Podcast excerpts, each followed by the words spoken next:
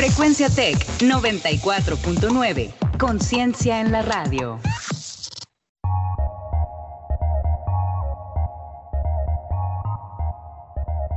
En 30. En 30. En 30. En 30. En 30. En 30. En 30. En 30. En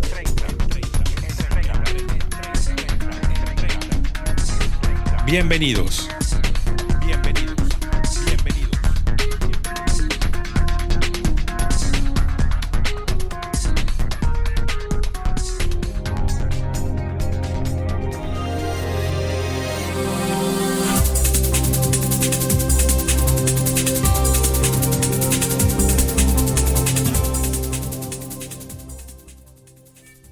Hola, hola, muy buenas tardes, amables radio escuchas, son las 5 de la tarde con 33 minutos tiempo del centro de la República Mexicana. La temperatura en la zona metropolitana de Monterrey, 36 grados, se registran tolvaneras en algunos puntos de la metrópoli. Sean bienvenidos a su programa informativo en 30, transmitiendo desde frecuencia Tec 94.9 de FM. Los saluda esta tarde de jueves, eh, ya como todos los días quienes habla, Juan Carlos Flores Turrubiates en compañía de Ricardo Romano Corona. Hoy es 15 de octubre, quincena, jueves de quincena. Acompáñenos en esta media hora de información que tenemos preparada para todos ustedes. Mi estimado Ricardo, te saludo, bienvenido, ¿cómo estás? Buenas tardes. Buenas tardes Juan Carlos y buenas tardes a todos los que nos escuchan en el área metropolitana de Monterrey y más allá de la región, quienes también nos pueden escuchar a través de www.frecuenciatech.com.mx y también por las plataformas de Spotify, Anchor FM, Overcast, Breaker, Google Podcast, Pocket Cast y Radio Public. Les recordamos las redes sociales de Frecuencia Tech, en Facebook como Frecuencia Tech 94.9 y, y en Instagram como arroba frecuencia-tech. También nuestras cuentas de Twitter, la de Juan Carlos es arroba Juan Carlos-FLT y la de un servidor arroba RRC-Romano. Hoy 15 de octubre, pero de 1880 en Alemania, luego de más de 600 años de construcción, se inaugura la Catedral de Colonia. Eso acontecía hace eh, más de 100 años allá en Alemania, 600 años en construir aquella catedral. Arranca Chapulineo en el Congreso de Nuevo León, busca Morena juntar consulta con elección 2021. Claramente la eh, propuesta de Morena va en un tema electoral. Frena Twitter temporalmente a campaña de Trump.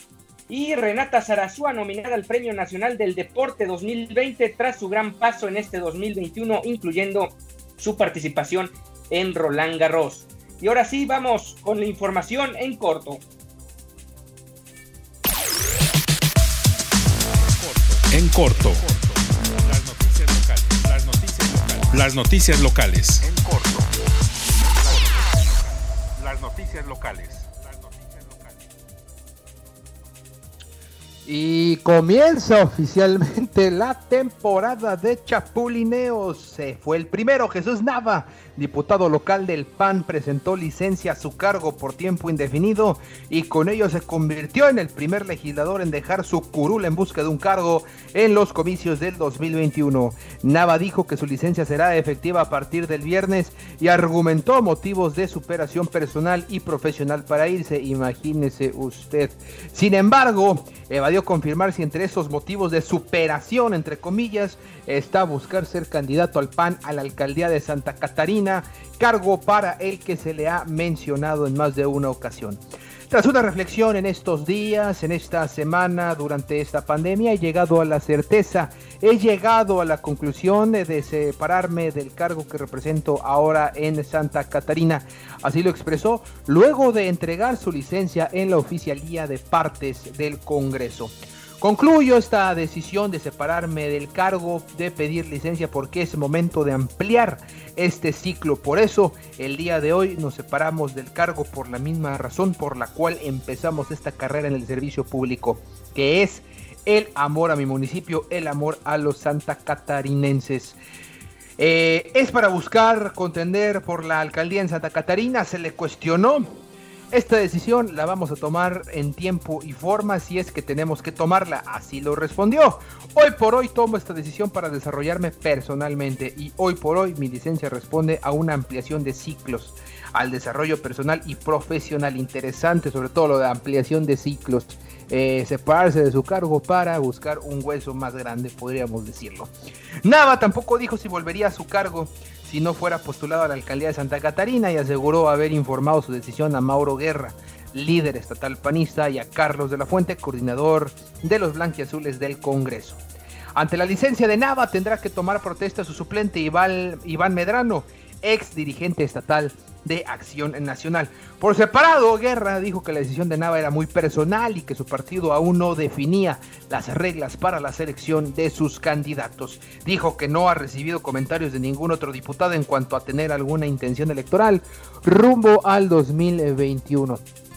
Pues vamos a ver quiénes se les van a sumar aquí. Ahora fueron los panistas quienes adelantaron. Vamos a ver a los eh, mesistas, a los morenistas, a los priistas sobre todo también que van a buscar cargos ahora en el 21 que está a la vuelta de la esquina. Mi estimado Ricardo, cuéntanos, también hubo bastante información respecto al tema de la vacunación. Se abarrotó el módulo que hubo en la Alameda. Sí, cientos de personas acudieron esta mañana a la Alameda Mariano Escobedo en busca de la vacuna contra la influenza. El módulo instalado en la parte central de la plaza fue invadido por decenas de personas que acudieron para aplicarse la inyección. Desde las 8 horas se inició la llegada de personas y para las 9 ya sumaban cerca de 450 personas como solicitantes. El módulo fue instalado con apoyo de la Secretaría de Salud y el municipio de Monterrey. Decenas de enfermeras y personal médico estuvieron presentes para apoyar en la campaña. La vacunación inició a las 10.40 horas. Para ese momento la cifra de asistentes rodaba ya las 500 personas. A las 10.50 horas llegó el secretario de Salud, Manuel de la O, para dar apoyo a su equipo de trabajo. De la O dijo que los cuidados por el COVID-19 han provocado que, que disminuyan enfermedades respiratorias y gastrointestinales, entre ellas la influenza. Sin embargo, dijo que es necesario que la gente se vacune. Señaló que el módulo estará abierto hasta las 14 horas este día y se aplicarán las vacunas necesarias.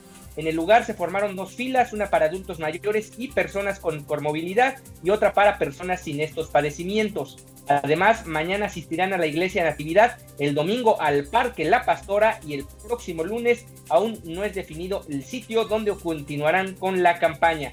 Hay que estar pendientes con las cuentas de la Secretaría de Salud para saber cómo continúa la campaña, sobre todo en la zona metropolitana. Y ahora sí vamos con el reporte COVID. Exactamente, Ricardo. En Nuevo León, lamentablemente, se rebasaron ya los 4.000 fallecimientos por COVID-19. Se reportó también 27 fallecimientos por el virus en las últimas 24 horas, con lo que el número total de defunciones llegó a 4.023 desde el inicio de la pandemia. Consuelo Treviño, subsecretaria de Control y Prevención de Enfermedades, también reportó 498 casos confirmados en el último día, con lo que la entidad acumula 72.828 contagios. La funcionaria también alertó por una alza de pacientes internados por cuarto día consecutivo para pasar de 970 reportados el domingo a 1095 registrados hoy con lo que la ocupación hospitalaria también subió para llegar a 51%. Hemos sido testigos en este espacio como desde lunes hasta el día de hoy jueves ha subido desde un 44, 45 hasta llegar al 51%. Sin embargo, se reportaron dos pacientes menos que requieren ventilación mecánica dentro de las buenas noticias, para pasar de 250 reportados ayer a 248 registrados hoy. Los fallecidos, 16 hombres, 11 mujeres, entre los 25 y 85 años, por comorbilidades eh, que presentaron, hipertensión, diabetes, obesidad, tabaquismo, asma, entre otras. De estos, 5 eh, cinco, personas no presentaron padecimientos previos. Pues ahí está la campaña de vacunación contra el COVID, de, más bien contra la influenza, los números del COVID-19 y la información eh, local en corto. Ahora sí, es momento de pasar a la información nacional e internacional en Agenda 21.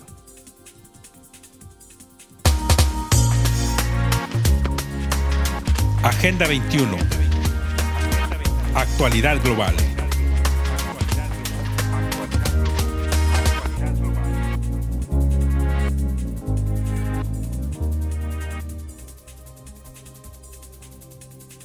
El vicecoordinador de Morena, Pablo Gómez, propuso una reforma constitucional para juntar la elección del 2021 con la consulta popular.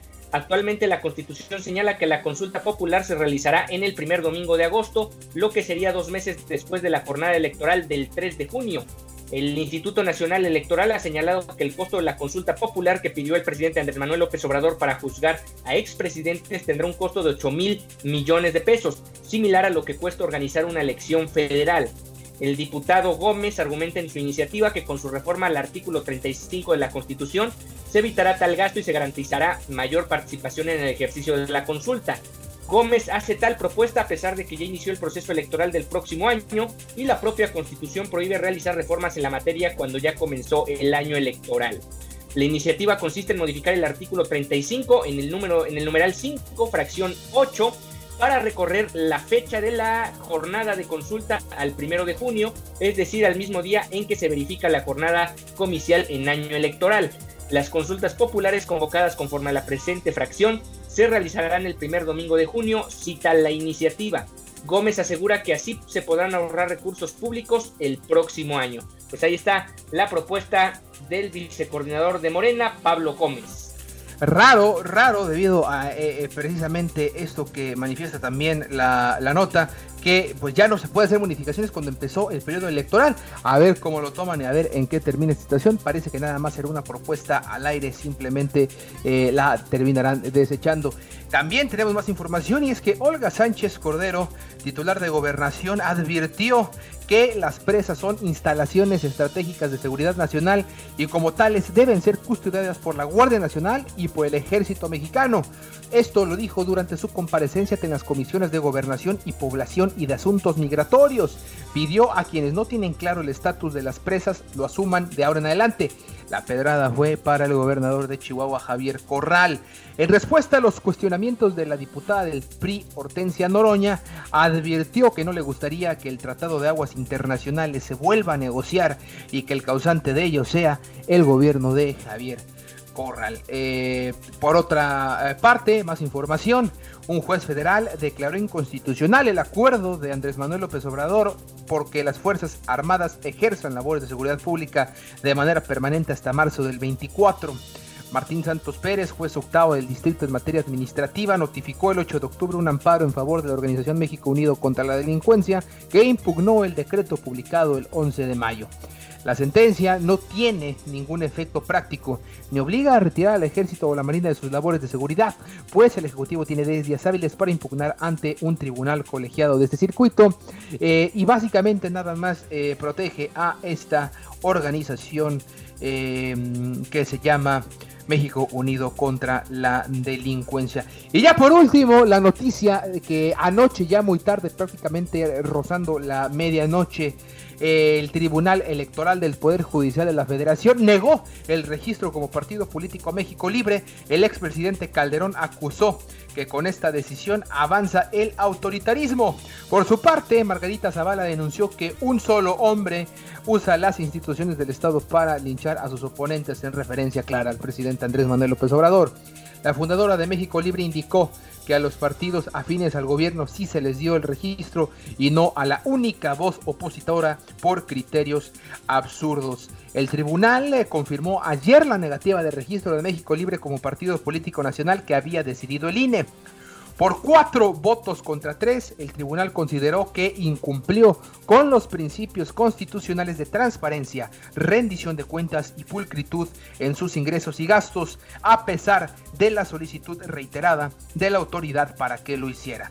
Mientras que, por otra parte, sí validó el registro de Fuerza Social por México del líder sindical Pedro Aces y redes sociales progresistas de Fernando González, yerno del Bester Gordillo, y revivió a Encuentro Social, que ahora se llamará Encuentro Solidario, pero con las mismas eh, siglas. Una vez más se, reitera y se reafirma que la familia Calderón Zavala jamás en su vida ha eh, ganado un puesto de elección popular, ni siquiera pudieron ganar ahora en el tribunal eh, cuatro votos a tres y se van a quedar con las ganas ahora sí quién va a proteger a Calderón de su inminente eh, encarcelamiento y extradición por crimen organizado. Estimado Ricardo, la actualización del virus en México y el mundo de la información internacional. Pues mientras que se regrese al PAN a ver si le vuelven a aceptar eh, su reincorporación porque tampoco sería tema sencillo. Son 4.056 los casos confirmados el día de ayer y 478 muertes. Eso ya de un total de 84.898. Lamentablemente se ve una tendencia donde se va a mantener esta situación de casos y de muertes diarias más o menos en estos números debido a que se viene ya el otoño y también el invierno. Y, a nivel internacional frena Twitter temporalmente a campaña de Trump. Twitter Inc. prohibió temporalmente que la cuenta de la campaña electoral del presidente de Estados Unidos, Donald Trump, hiciera publicaciones, afirmando que un video compartido por el perfil sobre el hijo del candidato presidencial demócrata Joe Biden violaba sus normas. El video publicado por la cuenta arroba se refería a una noticia publicada el miércoles por el diario New York Post, donde contenía presuntos detalles sobre los negocios de Hunter Biden con una compañía energética ucraniana y decía que el ex vicepresidente se había reunido con un asesor de la compañía. Joe Biden es un mentiroso que ha estado engañando a nuestro país por, por años, decía un texto en el video. Twitter dijo que en el video violó sus normas contra la publicación de información privada, agregando que la cuenta tendría que borrar la publicación para seguir tuiteando. Todo va a terminar en una gran demanda y hay cosas que podrán suceder que son muy graves y preferiría ver que no sucedan, pero probablemente tendrán que suceder, dijo Trump cuando se le preguntó sobre las medidas de Twitter. Twitter dijo el miércoles que la historia del post violó su política contra documentos robados por hackers que prohíbe la distribución de contenido obtenido por piratas informáticos que contenga información privada o secretos comerciales o ponga a las personas en riesgo de sufrir daños físicos. Facebook Inc. y Twitter tomaron medidas proactivas el miércoles para limitar la difusión de la noticia del post en las horas posteriores a su publicación. Twitter aplicó el miércoles restricciones similares a la cuenta de la Secretaría de Prensa de la Casa Blanca, Galek Makani, y después de que compartió la historia misma del post. Pues ahí está la información, algo que de alguna manera se dio también en el 2016, hace cuatro años, el uso de las redes sociales y cómo fueron influyendo en las elecciones rumbo a la victoria de Trump en aquel entonces y ahora pues de alguna manera hay otro tipo de información similar al respecto. Exactamente, se va a poner sabrosa también la contienda que hay en redes sociales porque prácticamente es Twitter y Facebook contra las mentiras, el engaño, las fake news y la posverdad de Donald Trump y sus eh, seguidores. Se va a poner bastante interesante también la contienda en las redes sociales. Vamos a estar al pendiente, por supuesto, porque ahora sí no va a ser como en el 2016, o al menos esperemos, en donde estas mentiras y estos flujos de información falsa eh, se esparcieron por todos lados y nadie hizo absolutamente nada. Y también la pregunta, ¿hasta dónde también estas empresas deben de entrometerse en estos asuntos? Sin duda alguna, tema polémico. Y de Estados Unidos nos pasamos a Bolivia, ya que este fin de semana va a haber elecciones. Los candidatos cerraron ayer sus campañas para las elecciones presidenciales del domingo y este jueves, el día de hoy, dio inicio al llamado silencio electoral que prohíbe actos proselitistas. El clima de inquietud hizo que la gente se volcara a los mercados para comprar provisiones ante el temor de posibles conflictos después de los comicios. ¿Cómo están las encuestas hasta el momento allá en Bolivia?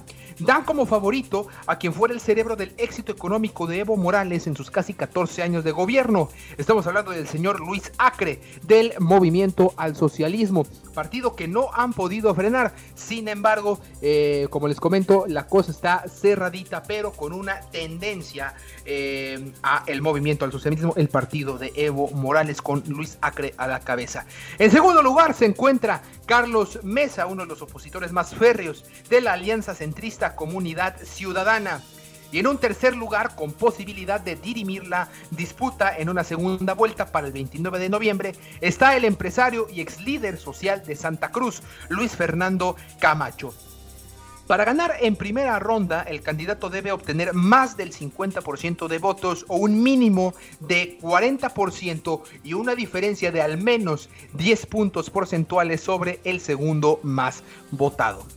el día de hoy pudieron verse filas en gasolineras y mucha gente preocupada eh, y también eh, tratando de conseguir provisiones en los mercados. Las autoridades han llamado a la calma y a evitar acaparamientos Bolivia es el primer país en Sudamérica en ir a las urnas en medio de la pandemia. La curva de contagios está en descenso según el Ministerio de Salud y el órgano electoral amplió el horario y las mesas de votación para evitar aglomeraciones. La pandemia también obligó a reenfocar los discursos en la salud según los analistas, las consecuencias económicas de la pandemia serán el principal desafío en el calendario electoral de Latinoamérica y supondrán una prueba para el liderazgo en la región.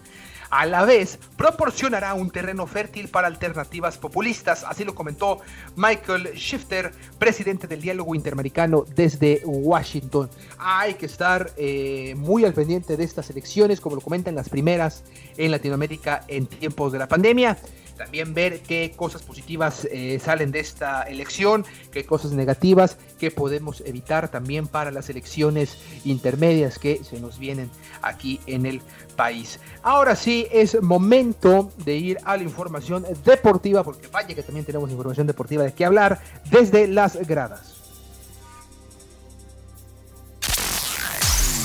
Desde las gradas, lo último en deportes.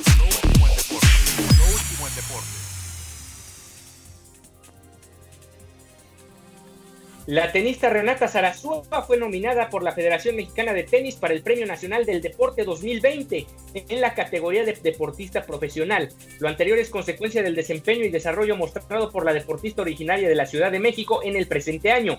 En un comunicado de prensa, la federación indicó que la propuesta se derivó de los méritos de quien es considerada la sensación del momento del tenis en el país. En el abierto mexicano de tenis se registró el mejor resultado para una mujer en dicho torneo al llegar a las semifinales y en septiembre Renata logró que tras dos décadas el nombre de una tenista mexicana apareciera en el cuadro principal de individuales en un Grand Slam. Sarasúa ocupa actualmente el sitio 149 del ranking de la WTA tras su participación en, la, en Roland Garros sumó 479 puntos al llegar a la segunda ronda del Abierto de Francia al perder con la ucraniana Elina Svitolina. Ella es la mejor rancada de México. Después está Marcela Zacarías en el 277, Ana Sofía Sánchez en el 317, Fernando Contreras en el 468, Yulana Olmos en el 470, Victoria Rodríguez en el 643 y Andrea Villarreal en el 663. La deportista de 23 años indicó en conferencia de prensa el pasado 7 de octubre. Yo quería dar ese salto en el ranking, salió, salir de los torneos chiquitos y empezar a jugar torneos más grandes que mi hermano empezara a trabajar conmigo, que conociera mis metas y prioridades, me ayudó a ir por el mejor camino. Lo que, he logrado, ha logrado Renata lo atribuye a la confianza obtenida en el abierto mexicano de tenis y puntualizó que es creer en el proceso y tener el equipo correcto ha sido la clave. En los próximos meses se enfocará en su preparación para participar en dos torneos en Estados Unidos y después estará enfocado para el Australian Open, que, que comienza el 18 de enero del 2021 su sensación para el siguiente año es que le puede ir muy bien y pues veremos, veremos porque dado dadas las circunstancias, la calidad que tiene en su equipo de trabajo, pues tiene todo para llegar al top 100 del mundo y mantenerse por un buen rato ahí. Y no es eh, para menos, hace 20 años que no había una mexicana en torneo de Gran Slam. Renata Zarazúa, quien tiene todavía un gran futuro, como lo comentabas, mi estimado eh, Ricardo en más información también en materia de, pues sí, de, mujeres, en este caso Liga MX femenil. Tanto Tigres como Rayadas, las mandonas de este torneo, las eh, felinas siguen en lo más alto de la tabla de la Liga MX femenil. Paso perfecto, 11 partidos jugados, 10 ganados, un empate cero derrotas el día de ayer por la mínima venciendo al conjunto de eh, las centellas de el Necaxa. En el caso de las Rayadas están ahí muy cerca también eh, con un paso pues no perfecto pero también con 10 ganados y una sola derrota. Vamos a ver quién eh, de estas dos puede eh, llegar a lo más alto, porque después de ahí sí, también están equipos como Pachuca, como América, como las mismas Chivas, pero sí me parece, mi estimado Ricardo, que hay un, una brecha bastante grande ya entre estas, estos cuadros regios y el resto de la liga femenil. Y mi estimado Ricardo, cuéntanos, en Puebla ya recibirá gente también en el Estadio Cuauhtémoc. Sí, el Estadio Cuauhtémoc se preparará para recibir la fecha 15, tal como el presidente de los Camoteros, Manuel Jiménez, adelantó a ESPN. El gobernador de Puebla, Miguel Barbosa Huerta, informó este jueves que los camoteros podrán jugar con asistencia de público su, su cotejo ante León el 23 de octubre a las 19.30 horas, como un premio a su buen comportamiento, así dijo Miguel Barbosa. Vamos a echárnosla, pero con todos los protocolos, respondió en conferencia de prensa, durante la cual estuvo acompañado por su gabinete, un gobernador que ha sido de lo más polémico en esta pandemia, ha sido de los que ha hecho declaraciones muy, muy controversiales, y no es para menos que sea de los primeros en tratar de reabrir los estadios, algo que sigue siendo un riesgo porque sabemos que la situación no está tan fácil como para que se puedan reabrir los estadios, estadios aún con una límite de capacidad. Decía Gerardo Velázquez de León, el analista de El Universal, y de otros medios también como La Octava y como Asteve Azteca también, decía que esta, esta eh, reapertura de los estadios de cualquier disciplina será un reto sobre todo para el civismo que existe y la civilidad que existe en este país. Eh, antes de irnos rápidamente, eh, ligas mayores, juego 5 de la serie final de la Liga Americana entre Tampa Bay y Houston. Tampa Bay arriba 3 por 1. Al momento están jugando 3 por 2. Ganan los Astros eh, de Houston en la parte alta de la quinta entrada. El juego 4 de la Nacional entre los Dodgers y los Bravos. 2 por 1 Atlanta arriba en, en, en la serie en punto de las 19.08 horas y hoy también comenzó ya la pelota invernal en el país. En estos momentos los sultanes del Pacífico, los sultanes del Monterrey desde el Palacio Sultán están ganando con autoridad 4 por 9 a los Charros de Jalisco también en la quinta alta. El resto de la serie inaugural será Guasave Culiacán a las 8, Mazatlán y los Mochis a las 8 y media, Mexicali y Obregón a las 9, 10 y Hermosillo contra Navajo a las 21, 30 horas. Se canta ya el play en nuestro país. Con esto llegamos al final de una edición más de su programa informativo en 30. Nos escuchamos mañana viernes con más información. Los saludo, ya lo sabe, quienes habla Juan Carlos Flores en compañía de Ricardo Romano. El día de hoy en los controles estuvo Osvaldo Guerrero, todos bajo la dirección de Jesús Uresti. Los invitamos a que permanezcan en sintonía de frecuencia Tec 94.9 de FM. Que tenga usted una excelente tarde. Hasta mañana.